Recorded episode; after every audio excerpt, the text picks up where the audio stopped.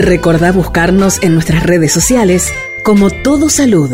Te esperamos en Facebook, Twitter e Instagram y si querés, podés hacer alguna consulta por WhatsApp. Escribinos al 261 60 79 233 2616 079 233 Seguimos en Todo Salud y como les había anticipado, hoy es el Día Mundial del Alzheimer. Tiene que ver con el inicio del otoño, claramente en el continente europeo, sí, en el hemisferio norte, porque aquí empieza la primavera, pero se hace la relación con el, el decaer, ¿no? Eh, que, que significa el otoño y esto tiene relación con el Alzheimer, porque las personas van teniendo eh, características que en muchos casos lo hacen desconocido para su familia.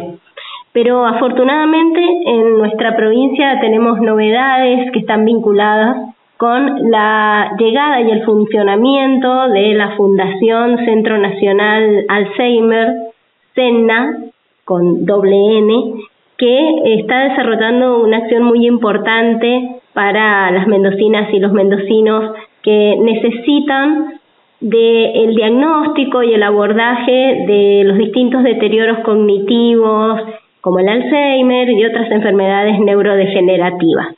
Ya estamos en contacto con Raúl Rogel, quien pertenece a esta fundación y a quien le vamos a pedir que nos cuente cuáles son las expectativas que se están planteando en Mendoza en el funcionamiento de esta fundación. Buenas tardes, Raúl.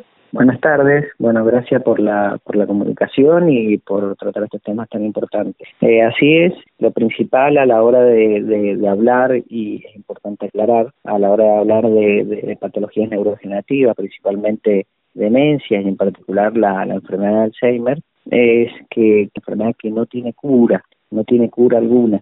Lo que se intenta hacer es mediante diferentes tratamientos o acompañamientos terapéuticos enlentecer ese proceso neurodegenerativo que hace la Fundación SENA mediante un buen diagnóstico eh, llevado adelante por eh, médicos especialistas en la materia, no solamente a nivel nacional, sino también a nivel internacional. Esto está se lleva adelante por medio de neurólogos, médicos clínicos, terapistas ocupacionales, fonoaudiólogos, geriatras, psicogerontólogos, doctores en ciencias biológicas, licenciados en genética, bueno, un grupo de alrededor de 20 personas que se encarga de hacer un buen diagnóstico del paciente. Es muy difícil llegar al diagnóstico de este tipo de patologías y en base a eso se comienzan a aplicar diferentes acompañamientos terapéuticos, no solo para el paciente, sino y fundamentalmente también para la familia. El hecho de cuidar al cuidador es fundamental. La idea de todo esto es que el cuidador tenga información, no solamente teórica y práctica, porque eh, existe el síndrome del cuidador, eh, que se da mucho en este tipo de patologías por la complejidad que representa y termina afectando no solamente al paciente, sino a un grupo familiar. La idea es no tener más enfermo que el mismo enfermo que está en el domicilio. Intenta darle mejor calidad de vida al paciente y mejor calidad de vida a la familia. Y en este sentido, no eh, teniendo en cuenta que muchas veces cuando la familia no puede sostener ese cuidado, apela a los hogares geriátricos ¿Qué conocimiento tiene usted de la realidad en los hogares en relación a estas patologías? ¿Qué cantidad de personas hay? En general, si es que se sabe, si hay estadísticas en este sentido. Sí, en general las estadísticas nos dicen que uno eh, de cada ocho adultos mayores en la Argentina padecen la enfermedad de Alzheimer. En el mundo hay alrededor de 50 millones de personas con esta patología, 50, 60 millones de personas, pero se estima que hacia el año 2050 este número puede ascender a 150 millones de personas, propio por el aumento de la expectativa de vida y la disminución de la tasa de natalidad a nivel mundial. Esto va a provocar que el porcentaje de adultos mayores pase de un 12% casi un 27%, eh, ocupando casi un tercio de la pirámide poblacional total. Por eso hay que comenzar a hacer un montón de cosas desde ahora. En cuanto a las residencias de larga estadía, en Mendoza existen alrededor de 23.000 personas con esta patología, pero solo el 5.5% de los adultos mayores se encuentran institucionalizados. ¿Qué tipo de adulto mayor se encuentra institucionalizado?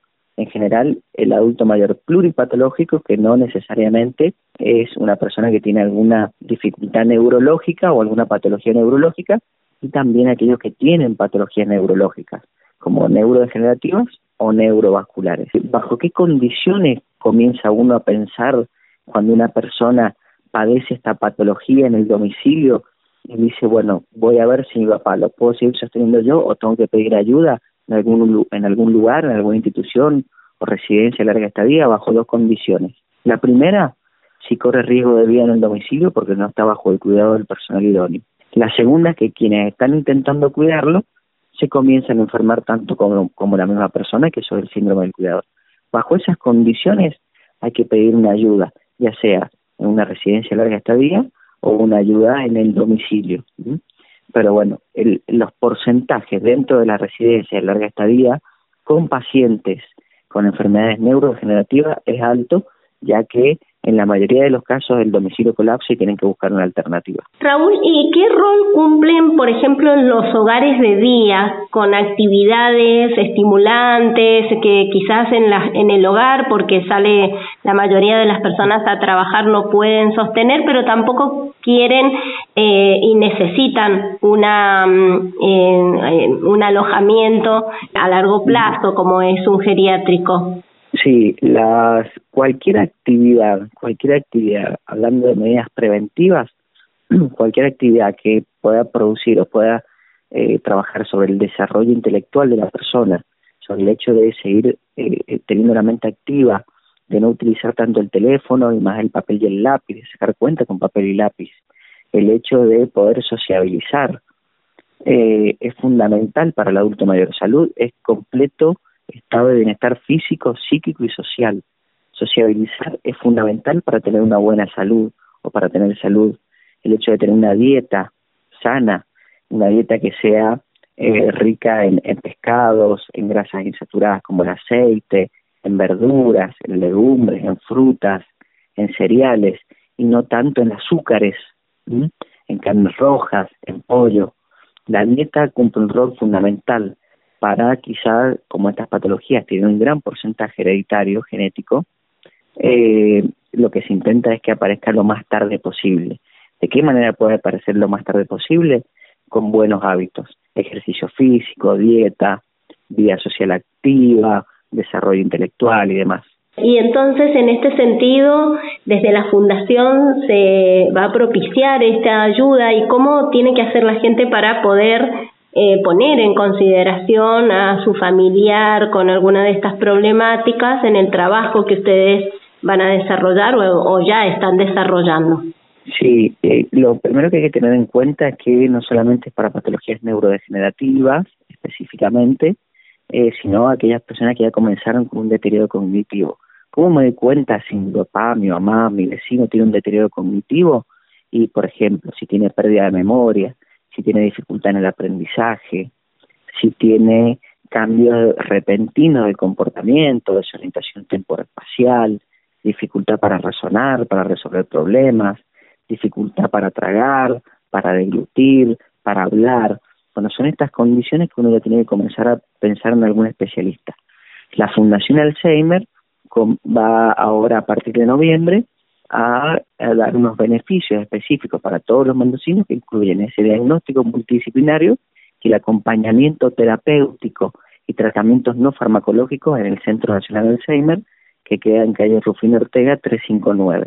Esto no solamente es hacia la parte médica, sino también está dirigido hacia la investigación con licenciados en genética y doctores en, en, en ciencias biológicas también que nos van a acompañar en todo el proceso no solamente del acompañamiento terapéutico, sino también de la investigación. ¿Dónde se tienen que inscribir para estos beneficios? En www.cena, con C y N, www.cena.com.ar Ahí van a ingresar a un link que dice Fundación Alzheimer, Fundación Cena, y van a poder descargar todo el formulario que es de muy fácil llenado.